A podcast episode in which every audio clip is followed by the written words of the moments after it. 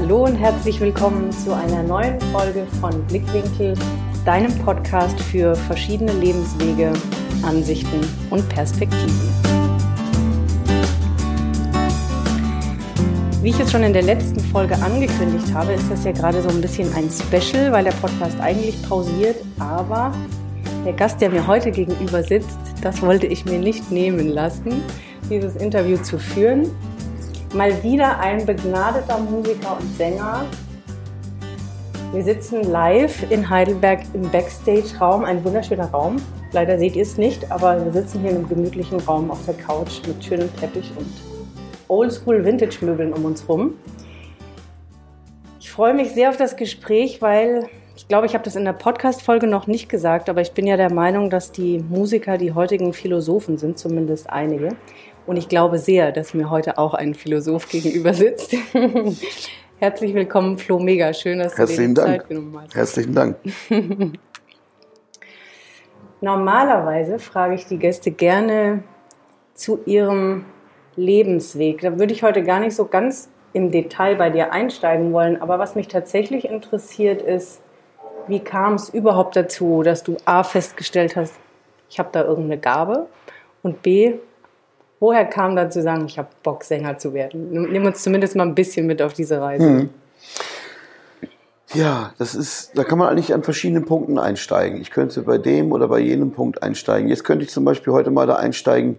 Bewusst geworden ist eine Erinnerung an meine Kindheit, dass ich sehr früh, ich meine mit einem Alter von sieben, mir immer Gedanken gemacht habe darum, dass es ja über der Erde unendlich ist das heißt, wie es sich anfühlt, in einem Fahrstuhl zu stehen, der immer, immer weiterfährt und nie aufhört. Das war für mich als Kind unbegreiflich und ich habe immer wieder versucht, ähm, das einzugrenzen. Ich konnte es nicht. Mittlerweile ist es für mich nicht mehr so. Ich habe die äh, Unendlichkeit akzeptiert, glaube ich, ein mhm. Stück weit. Das heißt, es haut mich nicht mehr vom Hocker. Aber das war ein großer Gedanke, der mich meine ganze Kindheit lang stark beschäftigt hat. Und immer wenn ich diesen Gedanken bekommen habe, habe ich lange gebraucht, äh, um ihn loszulassen. Ob das jetzt der Einstieg zur Musik war, das glaube ich nicht, aber vielleicht so meine Art zu denken. Mhm. Mhm. Die Musik eher ähm, war etwas, was bis heute für mich eigentlich gar nicht entwickelt wurde seitdem, sondern einfach so geblieben ist wie damals. Mhm. Ich habe halt früh äh, getrommelt und gesungen, so frei, nach Schnauze mhm. und bin auch einer mit auf den Sack gegangen. Aber es wurde auch irgendwie es war unantastbar, so auf eine Art. Und es wurde mir auch dann irgendwann in den Garten meiner Großeltern auch so was hingestellt, sodass ich das auch machen kann, wenn ich das wollte. Es gibt auch Fotos davon. Und später habe ich dann äh, angefangen zu experimentieren. Und das habe ich öfter erzählt mit Metallkisten und äh, Schweizer Franken, mhm. äh, die ähm, auf den Kisten ein, eine Vibration erzeugen und somit sowas wie eine Snare. Mhm. Äh, und das war auch zu laut für zu Hause, aber das habe ich oft gemacht. Aber es wurde auch verboten. Von zu Hause? Von zu Hause aus. Und dann kam die Blockflöte, die war nicht verboten. Und dann kam das Klavier, das war auch nicht verboten.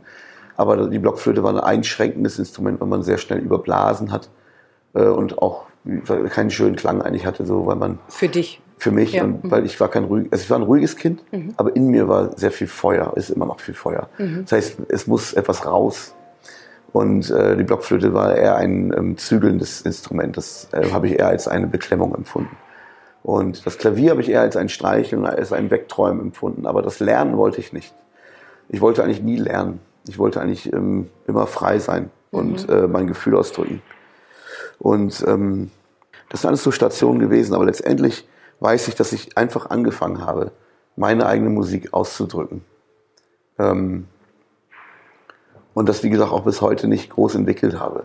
Also für mich ist es, passiert es im primitiven Rahmen alles, was ähm, durch äh, viele Filter und Prüfungen muss, um irgendwo in eine Elite anzukommen, ist okay, aber ist nicht meine Wahrnehmung von Musik. Mhm. Äh, weil eine Elite erst dann Dinge akzeptiert, wenn sie durch mehrere Instanzen und Filter gegangen sind und dann erst letztendlich sehr unfrei ist dadurch, mhm. weil es viele andere Sachen verbietet. Klar. Auf eine Art. Ja, ja. ja das ist, das ist eigentlich äh, bis heute, wie gesagt, un, unverändert bei mir. Klar habe ich gewisse Sachen durch Regelmäßigkeiten gelernt, aber ich habe kein Studium oder auch bis heute super viele Defizite und Sachen, die ich nicht weiß.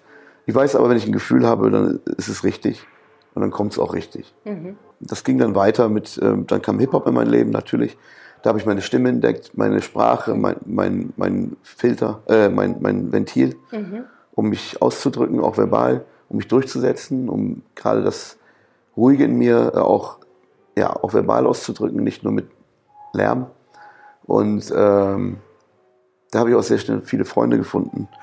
Und auch meine Klasse damals hat sich, hat sich verändert gegenüber mir, weil ich irgendwann für alle, äh, eines Tages für alle ein, ein Rap geschrieben habe, wo alle Namen drin vorkamen. Das, das hat ähm, alle sehr glücklich gemacht und mich auch.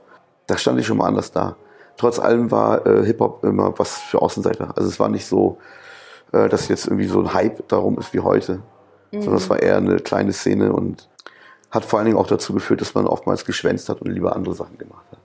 Aber eine eigene Professur zu finden war gut. Also eine eigene äh, Wissenschaft zu haben, die man, äh, die klein ist, überschaubar, unantastbar, ähm, aber die man auch teilen kann. Also wo auch eine mit ein Pattern herrschten, wo man, wo mehrere, mehr, mehr und mehr mehrere mitgemacht haben, um sich zu vergrößern, um quasi den Einstieg in das Zusammenleben mit anderen, sich so zu sozialisieren.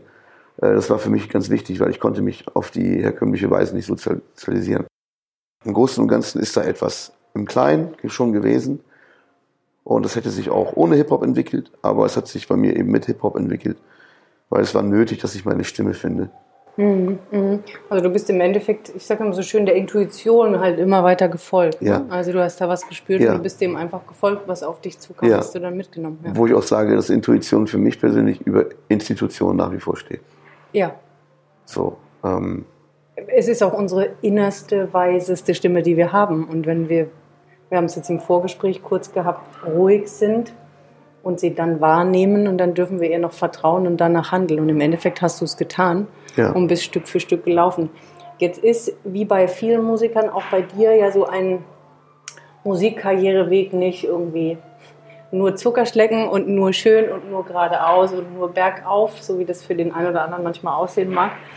Mm, Du hast schon viele Songs und ein paar Alben geschrieben. Ich denke jetzt an zum Beispiel, also ich habe auch viele Songs, die ich gerne mag, aber wir wollen jetzt irgendwie nicht hier äh, zu viele Songs besprechen.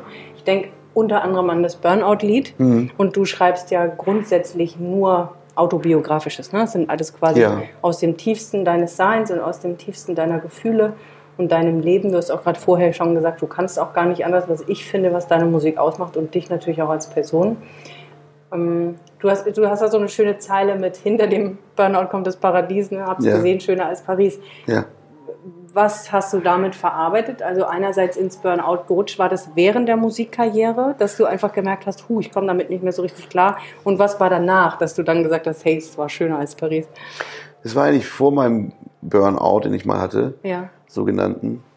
Man muss einfach sehen, dass ich seit jetzt 25 Jahre das mache und dass ich schon immer alles dafür gegeben habe und dass in der Zeit, wo ich das geschrieben habe und ich schon äh, professionell, industriell gearbeitet habe, schon ein ganz großer Teil verbraucht war äh, an Energie und ich auch immer ein sehr turbulentes Leben gelebt habe, auch äh, beziehungstechnisch.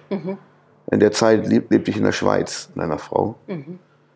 Und das ging auch gerade den Bach runter. Und ja gut, es geht, äh, heutzutage ist der Trend ja Narzissmus, Beziehungsunfähigkeit, was auch immer. Das sind alles Sachen, mit denen ich arbeite natürlich äh, an mir.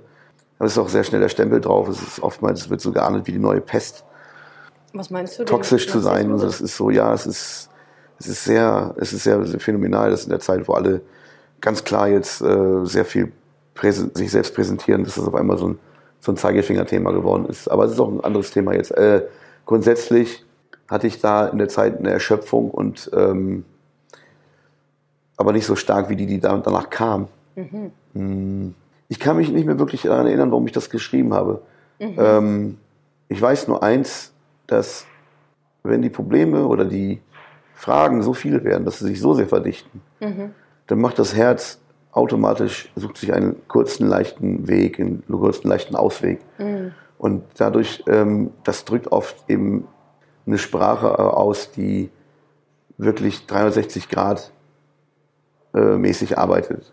So, das heißt, es ist wirklich die Poesie und äh, die Sprache des Herzens und es entlastet Sachen eben nicht, indem man sie fundiert ausdrückt oder banal ausdrückt, sondern indem man äh, ja, in einer verschlüsselten Sprache, die aber auch sehr klar ist, mhm. ähm, dieses Problem letztendlich oder dieses, diesen Blues oder diese Masse, die da ist, rausholt aus sich. Ähm, und das ist sehr befreiend. Und das sind oft klare Momente, in denen man unklar ist und nicht wirklich weiß, was man da schreibt. Aber es fühlt sich klar an. Und ich weiß nicht mehr, also auch dieser einfache Reim, Paradies, mhm. Paris, mhm. das war in dem Moment auch, das ist so, nicht, dass ich viel Udo Lindenberg gehört habe, aber wenn man ihn mal verfolgt, so, er schafft es ganz einfach, äh, Sachen, mit denen er sich beschäftigt, ganz einfach äh, auszudrücken, mit, mit einer sehr saloppen Sprache, mit sehr einfachen Reimen und mhm. ähm, mit einer Leichtigkeit halt. Und mit auch mit einer, mit einem Nicht-Wollen, sondern mit einem äh, ist jetzt so. Mhm, mh. Und das fühlt sich gut an, wenn man merkt, dass man etwas geschrieben hat, was sehr einfach ist, mhm. aber doch sehr eigen und sehr speziell. Klar. Also dieser Song ist auch auf der Tour irgendwie der ähm, beliebteste Song. Ja. Ich kann auf jede, in jeder Stadt darauf zählen, dass die Leute das ähm, singen. Ah, ja. Und zwar also wirklich der ganze Saal und das tut, das ist für mich sehr, macht mich sehr glücklich. Mhm. Ja, es gibt Leute auf der Straße, die mich ansprechen darauf, dass es ihnen viel geholfen hat. Das kann ich manchmal gar nicht so annehmen, aber es freut mich. Ich weiß trotzdem nicht, was ich da gemacht habe. Ich weiß oft nicht, was ich da gemacht habe. Es ist letztendlich nur Überlebenskampf gepaart mit Kreativität. Und ähm, diese Lichtmomente sind halt, ähm, die kommen oft und ich sage immer, wenn die Erkenntnis kommt, musst du die Schüsseln aufstellen, damit es reinregnet in die Schüsseln. Und wenn du sie nicht aufstellst, dann versickert das in der Erde. Und das mhm. ist auch gut. Dann hast du es halt nicht. Aber ich bin kein Jäger. Mhm. Äh, mhm. Ich bin kein Trophäensammler. Ja. Entweder mache ich es oder ich mache es nicht. Und wenn es passiert, dann passiert es und dann ist es gut. Und es gibt auch Sachen, die ich forciere. Und selbst die können gut werden. Aber das ist halt eine andere Technik, eine andere Herangehensweise. Es gibt viele verschiedene Arten, Texte zu schreiben es gibt auch Arten, die sind schmerzhaft und die wird keiner, der einen Idealismus da hat, irgendwie äh, durchgehen lassen. Ich lasse das durchgehen. Mhm. Also, wie gesagt, ich verbiege mich auch mal für einen Text. Ah ja. So. Mhm. Weil mir geht es am Ende darum, dass das Ding auf die Bühne kommt und dass es gut anfühlt, dass, mhm. es, dass es griffig ist. Aber im Großen und Ganzen sind die schönsten Momente eigentlich die, wo es klar ist, wo du eine Leichtigkeit hast und ähm, Sachen einfach aus dir rauskommen können. Ja. Hast du ähm, in so einem Schaffensprozess ist es ja immer wieder die Abwechslung zwischen Schreiben, Studio, dann auf Tour gehen, dann auf der Bühne stehen, während der Tour irgendwie unterwegs zu sein. Ich glaube, es ist für jeden Musiker schwer zu beantworten, aber jetzt, weil wir hier sitzen, gibt es irgendwelche Highlights, auf die du dich in diesem ganzen Schaffensprozess immer schon besonders freust, was dir besonders viel gibt? Also ist es manchmal wirklich dieses Schreiben? Ist es das auf die Bühne gehen? Ist es das Ende des Abends? Also gibt es irgendwas, wo du sagst, das sind besondere Momente in diesem ganzen Schaffensprozess? Ich glaube, wenn ein Schaffensprozess einigermaßen so abläuft, dass, dass, dass äh, die Rahmenbedingungen ein bisschen angenehmer sind und es nicht so, auf, so stark auf Überleben ähm, sich stützt, dann mhm. Kann auch der Prozess angenehmer sein. Es ist manchmal auch sehr, sehr unangenehm. Mhm. Angenehm ist letztendlich der Moment, wo du merkst, gut, jetzt bin ich dran und jetzt läuft es und jetzt habe ich hier was. Unangenehm ist die Zeit auf dazwischen, wo du Phasen durchlebst, äh, in denen du unklar bist, sammelst oder vielleicht dich auch damit befassen musst, dass dein Umfeld, deine Familie äh, zu kurz kommt oder irgendwas. Mhm. Mhm. Äh, oder das Geld nicht stimmt oder gar nicht da ist, wie es der Fall war, äh, wieder. Was finde ich, wie ich meine, nichts Schlechtes ist. Also es ist halt in erster Linie schmerzhaft manchmal, manchmal auch rollt es, dann geht es bergab, beziehungsweise bergauf, wie man bei uns sagt. In anderen Kulturen sagt man bergab, weil es mhm. schön rollt. Okay. Ähm, und es ist ein durchwachsenes Ding. Ich möchte jetzt darauf aufbauen. Ich denke, dass äh, ist, ich auch ein Ziel habe, wieder mehr Space für mich zu haben, einen mhm. Ort zu haben, wo ich arbeite, den ich aufbaue, wo ich Instrumente sammle und ähm, genau, also mich auslebe und quasi mein Arbeitsplatz. Mhm. Es muss aber alles ein bisschen, es muss schon alles ein bisschen stimmen, habitusmäßig. Mhm. Äh, jetzt mit 40. Und ähm, aber trotz allem ist, Es ist so ein Yin-Yang-Ding oder was auch immer. Es ist einfach, so ein Prozess ist nie schön und auch nie schlecht. Also es ist einfach äh, ein Prozess im wahrsten Sinne des Wortes, wo du äh, verschiedene Episoden äh, durchlebst und eben verschiedene Ergebnisse daraus äh, erzielst. Mhm. So, bei mir jedenfalls. Bei anderen ist es anders. Viele Sachen werden verpönt mittlerweile, wenn irgendwas nicht mit Leichtigkeit passiert, ist es schlecht oder ist nicht mehr, es schickt sich nicht mehr, aber das kann ich mir nicht so, das darf ich mir nicht so reinziehen. Also ich hatte schöne Momente und ich hatte schwere Momente. Mhm. So. Und das Schönste daran ist, wenn es fertig ist. Das Schönste daran ist, wenn man damit auf Tour geht. Wenn man die Sachen dann vorträgt. Wenn man sie live performt und ich bin Performance-Künstler, kein Musiker. Ja. Wenn man sie äh, performt und dann äh, sieht, dass sie noch reicher sind, als man gedacht hat und dass man währenddessen noch lernt dadurch davon, ja. was man selber geschrieben hat. Weil für mich ist wichtig, dass der Künstler nach wie vor an seiner Arbeit äh, wächst und lernt mhm. und nicht alles ohne eine Geschichte dazwischen von A bis Z einmal fertig macht, ohne dass ein Alphabet dazwischen ist. Mhm. Ja, so das ist, äh, das hat keine Geschichte. Das ist zwar alles sehr ähm, nutzbar dann für alles Mögliche mhm. in Corporate Germany, aber ja. ähm, es hat keine, oftmals keine Geschichte dann. Das stimmt. Oh, es ist schade, dass die Leute mehr und mehr Angst davor haben. Und das liegt an diversen Strukturwandeln, äh, die wir durchleben gerade. Aggressivität ist in, Asozialismus ist sozial, dazugehören um jeden Preis. Genau. Mhm. Das Scheitern ist äh, verpönt. Ja. Ähm, Empfindest du es so oder hast du das Gefühl, das wird an dich herangetragen? Also das, das Thema Scheitern finde ich interessant, weil ähm, ich für mich und auch in dem Umfeld, in dem ich mich bewege oder grundsätzlich, wenn man selbstständig ist, gerade Scheitern gehört ja dazu. Ja. Äh, ne? Und deswegen, weil du sagst, ist verpönt, finde ich interessant. Also ja, vielleicht für Medien oder vielleicht ja. für irgendwie große, aber im Endeffekt gehört es dazu, weil alle sind mindestens einmal bis x-mal gescheitert. Es ist Hybris, es wird immer Hybris sein. Ja. Und jeder wird sein kleines Sisyphus haben. Und ähm, wir leben in einem, wie ich meine, eher ein Zeitalter äh, ohne die Skulptur, sondern der Mensch ist die Skulptur geworden. Mhm. Die perfekte Skulptur. Das Gott nahe. Und das ist auch auf eine Art schön, aber man muss es richtig handeln. Ja. Das ist so wie Yoga in Indien, das ist was anderes wie Yoga in äh, Kreuzberg. Ja.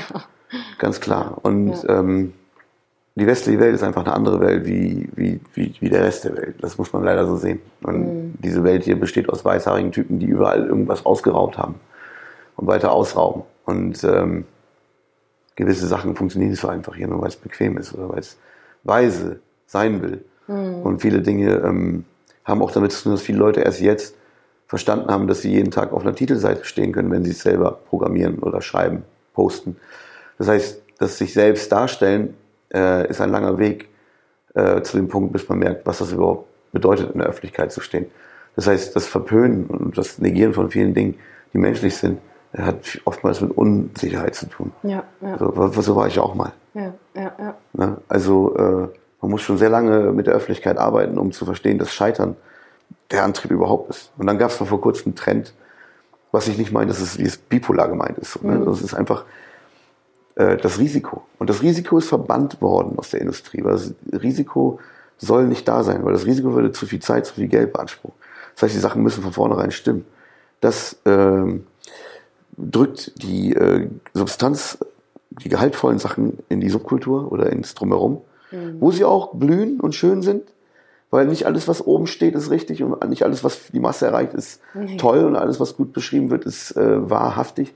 Im Gegenteil, ist es oft ähm, nicht wahr. So und ähm, allerdings schaffen uns einige Dinge dahin. Mhm. Nur jeder, den ich treffe, ob er tief oder hoch stapelt, will mir insgeheime eigentlich sagen, ich möchte auf diese Überschrift, ich möchte diesen Klimax im Leben weil dieserjenige vielleicht nicht weiß, dass es danach bergab geht oder so weiter wie vorher oder erstmal noch ein Tick schwieriger wird. Mhm. Dass, dass der Mensch an sich seine, seine, ähm, seine Affektion, mhm. seine Eitelkeit, äh, die, die, möchte, die, die möchte das erleben und weiß nicht, was das bedeutet, einen Klimax zu haben. Mhm. Weil es ist nichts. Es ist nur ein Erfolg wie jeder andere auch. Mhm. Es ist nur ein Höhepunkt wie jeder andere auch. Ähm, und danach ist es, geht's weiter. Mhm. Und es bleibt nie da. Ja. Es ist so das Mausoleum, was sich Menschen schaffen wollen. weil sie tief in ihrem Innersten gekränkt sind, dass sie endlich sind. Und das klingt vielleicht negativ und viele Leute äh, haben auch eine andere Einstellung dazu. Ähm, und es gibt diese Einstellung, wie wir vorhin besprochen haben, Abschaffung des Egos oder mhm. eine, ähm, die sich Eckart Tolle, Eckart Tolle, äh, die sich beschäftigen mit der Ruhe in der Stille, das ist auch ein gutes Ziel. Das wird auch für mich wichtig mit der Zeit. Und aber wenn es uns so unwichtig wäre, würden wir selbst das nicht praktizieren und üben. Mm. Und wir können nicht sofort in dem Moment, wo wir das hören von Eckhart oder was auch immer, können wir nicht sofort aufspringen und sagen, wir sind jetzt so. Das ist auch ein langer Weg und vielleicht kommt diese Weisheit, Erkenntnis erst in einem höheren Alter. Und dann kommt die Zeit, wo man das, wo man die Zukunft kommen lässt, weil die Zukunft kommt nicht übermorgen. Ja. Die kommt von weit, weiter vorne. Zukunft mm. kommt zu uns. Mm.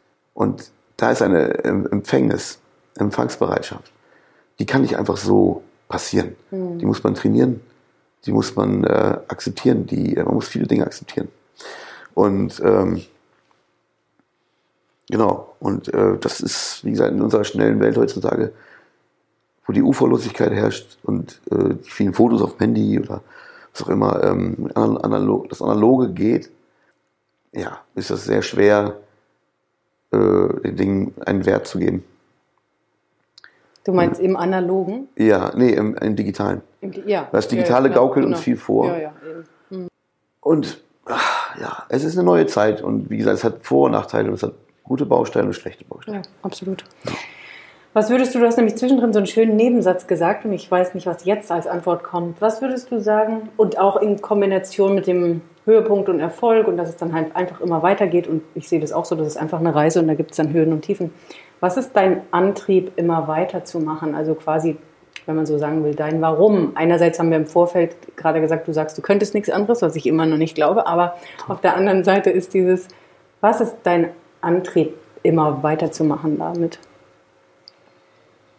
Ja, ich will vor allen Dingen, dass mein Sohn keine Schulden erbt. Hm. Ich möchte ähm, eine Ebene finden, wo eine gewisse Konstante entsteht dadurch. Mhm.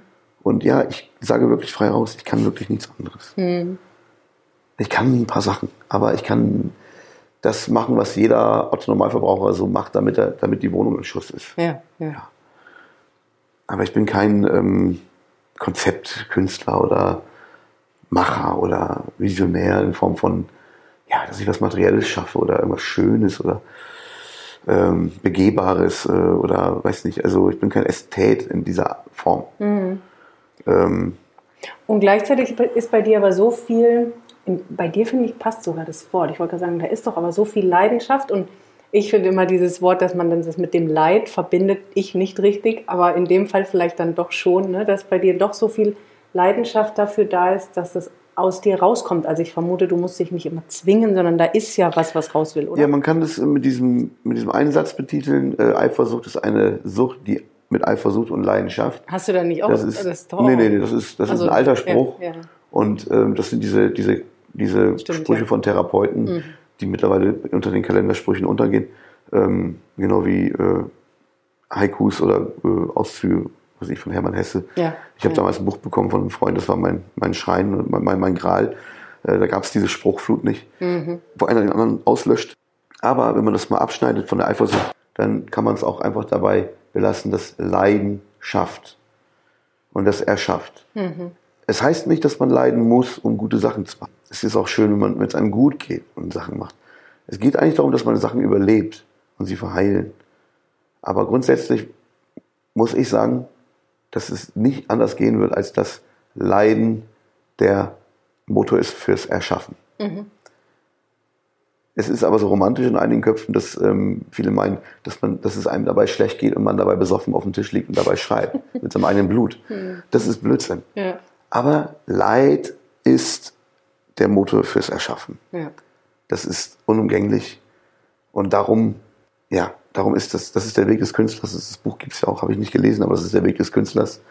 Und äh, der Künstler Seele, sagen wir so, mhm. nicht des Künstlers, weil ich habe selber keine große Lagerhalle mit Laufkatze und 30 Skulpturen, die gerade eingepackt werden und äh, von, von Praktikanten oder von Künstlern, äh, die äh, über See gehen jetzt. ja. Aber ich habe ähm, eine Künstlerseele. Mhm. Ich kenne viele Leute, die haben Künstlerseele, sind keine Künstler. Ja. Also der Weg des Künstlers ist letztendlich, äh, basiert nicht auf Können, sondern auf der Fähigkeit zu leiden Mhm. Ja. und das Leben zu meistern mit, mit, der, mit der Moral und der Philosophie im Gepäck. Weil wir ein bisschen euren Soundcheck im Auge behalten. Ich habe noch zwei Fragen. Gerne. Alles gut. Eine Frage, jetzt vielleicht zur aktuellen Tour. Ja. Mm, Wie fühlt sie sich an im Gegensatz zu den anderen? Also jetzt, ihr seid mittendrin. Ja. So, wie ist das erste Gefühl im Vergleich vielleicht zu den bisherigen Jahren? Meine letzten Touren waren ein starker Rock'n'Roll mit einer anderen Band auch. Wir haben ein härteres Ding gefahren, so grundsätzlich von der Haltung, auch von der Instrumentierung her. Alte Instrumente, Backing-Gesang von den Musikern. Und jetzt ist ein neues Zeitalter da. Das heißt, ich habe eine neue Band. Ich habe mein Bassist ist auch der Techniker. Der hat äh, sehr viel organisiert, dass erstmal mein Sound auf meinem Ohr endlich mal gut ist. Äh, mein Monitor-Sound, das machen wir selbst aus der Band raus. Dann laufen auch Backing-Gesänge mit und Spuren aus der Produktion. Das heißt, ich gebe den Leuten schon mehr jetzt dieses Hi-Fi-Ding. Es klingt wie auf dem Album. Das Ah, ist einfach mittlerweile so, die Hörgewohnheiten stellen sich darauf ein, wobei ich auch viel interpretiere und, und, und, und ähm, jamme und wie auch immer viel Platz lasse für, für, für, für Gags und Sachen. Aber es ist äh, in der Tat so, dass mh, mein Alter auch ein gewisses, ähm, etwas Solides fordert. Und es tut mir ganz gut, einfach mal zu sagen, ey, ich bin jetzt so lange dabei und ich gönne mir jetzt einfach mal ein paar, ein paar Hilfsmittel. Es laufen Sachen mit, wir spielen auf Klick, ich habe einen guten Sound, ich habe verschiedene Effekte vorne als Pedal, die ich bedienen kann. Äh, das ist alles für mich irgendwie ein großer Spaß und äh, Cool. ich entspanne mich dabei mehr. Und es ist alles ein bisschen kompakter und tighter und äh, will auch nicht unbedingt pur Soul sein. Es will einfach sich der, der Diversität des, der Fusionen heutzutage, äh, ähm, es will da mitmachen. Sehr es will schön. einfach, es will Fusionsmusik sein, es will divers sein, aber nicht in Form von Genres, wobei ich das auch mache. Ich mache hier und da schon nochmal ein genreübergreifendes Ding, aber im Großen und Ganzen äh, wird es mehr ein, eine Musik, die mit meiner Signatur funktioniert. Cool. Ja. Hört sich, Und also, das- hört sich gut an. Und ja. das fühlt sich gut an, das umzusetzen, in der Tat. Also das hat für mich auch was mit meinem eigenen Reifeprozess dann zu tun. Ja. Wobei, wie gesagt, ich, äh, es bleibt dabei, dass es äh, auf eine Art und Weise so ist, wie es in meiner Kindheit war, nämlich in der Urform und nicht virtuos oder irgendwas. Ja, ja. Okay, sehr schön. Und die letzte Frage, die stelle ich nämlich jedem Gast gerne am Ende. Da bin ich auch schon gespannt. Und zwar, wenn man dir jetzt ein Megafon in die Hand geben Oh. würde und du würdest die ganze Welt erreichen Ja. und hättest jetzt maximal zwei Minuten, es Mhm. können auch nur ein paar Sekunden sein. Mhm. Was würdest du denn sagen wollen? In erster Linie muss ich sagen, dass das wirklich, bevor meine Karriere sogenannte losging, wirklich der größte, äh, das größte Bild in mir war. Wie es sich anfühlt, wenn man wirklich einmal alle Menschen erreicht. Mit seinem guten Willen, seinen guten Absichten, seinen, seinen Wünschen für das Miteinander, für das Potenzial der Menschen, was sie alle haben. Äh, wobei natürlich eine gesamte Harmonie ohne Reibung würde niemals Sinn ergeben. Ähm, aber gewisse Sachen ähm, sind machbar. Das habe ich auch nicht mehr in mir, das Bild.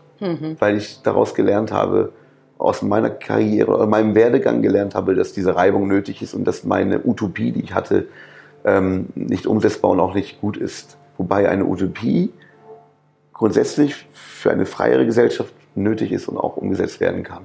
Aber es wird immer Reibung geben müssen. Und ähm, darum das Megafon. Mein ähm, Schlüsselmoment war 1993, glaube ich. Da war, soweit ich weiß, eine Irak-Krise nochmal. Äh, 91 war eine und 93 war auch irgendwas, soweit ich mich erinnere. Ich weiß es nicht mehr. Auf jeden Fall war irgendetwas mit einer Krise in der Welt und ich stand äh, an einem Pult. Alle durften reden. Ich war 13 und ich war äh, eher so daran interessiert zu zeigen, dass ich rappen kann, weil das war die Zeit, wo ich das entdeckt entdeckt habe und ich habe falsches Englisch gerappt, was keiner verstanden hat. Aber ich habe da bis, glaube bis Ende 90er wurde ich noch darauf angesprochen in meiner Stadt. Das Ach war ja. halt nach wie vor was Besonderes. Ja. Du warst doch der, der da. Ja. Gut, das ist eine Sache, das geht dann eher, sag mal, um sich zu zeigen. Das habe ich schon mal gemacht. Und es, hat, es gab eine Sprache, die keiner verstanden hat. Oft so bei mir so ein Ding, dass ich auch konkrete Sachen nicht unbedingt verstehen muss. Mir geht es immer um das Musikalische dabei. Wobei der Punk gesagt hat, der Punk hat gesagt, wir wollen gar nicht Musik sein. Wir wollen Attitude sein. Rap sagt, wir wollen keine Musik sein, wir wollen Attitude sein, wir wollen ignorant sein, wir wollen Zeichen setzen, wir wollen provozieren. Aber es ist Musik letztendlich. Das heißt, ähm, etwas nicht zu verstehen ist für mich manchmal das bessere Verstehen. Das heißt, wenn ich jetzt ein Mega Megafon hätte, würde ich wahrscheinlich etwas sagen, was eben nicht sowieso nicht alle verstehen. Macht nichts. Ja? Einfach nur, äh, ich weiß es nicht. Also ja? ähm, dein Appell an die Welt, deine Message für die Welt, das, was dir irgendwie für alle irgendwie auf der Seele brennt, ja, ob die das dann verstehen. Vielleicht habe ich ja gerade was, was Frisches eingetragen. Ich schreibe ja immer Sachen auf. Ich würde der Welt in dem Moment jetzt sagen, wo ich bin, ähm, ein, ein bis zwei äh, Zeilen, die ich äh, gestern und vor zwei Tagen geschrieben habe. Äh, ich habe sie gefunden und das allein ist mir genug. Ich lasse sie von vorne herein los. Wahre Liebe ist groß. Und der eine fliegt zum Mond, der andere baut ein Floß. Beide wachsen auf ihre eigene Art so über sich hinaus. Wunder, wunderschön. Schönen Gruß Welt. ganz, ganz lieben Dank, Flo, für deine Zeit und für lieben das Dank Interview. Dir. Und ich wünsche dir von Herzen, sowohl privat als auch beruflich, alles, alles Gute. Danke, nehme ich herzlich an. Dankeschön.